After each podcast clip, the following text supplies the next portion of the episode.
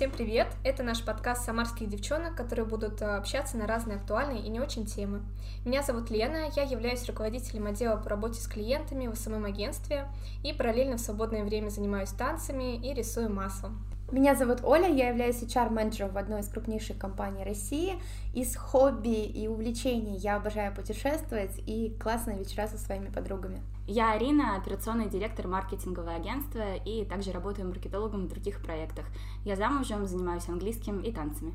Добро пожаловать, и мы надеемся, что вы задержитесь с нами надолго.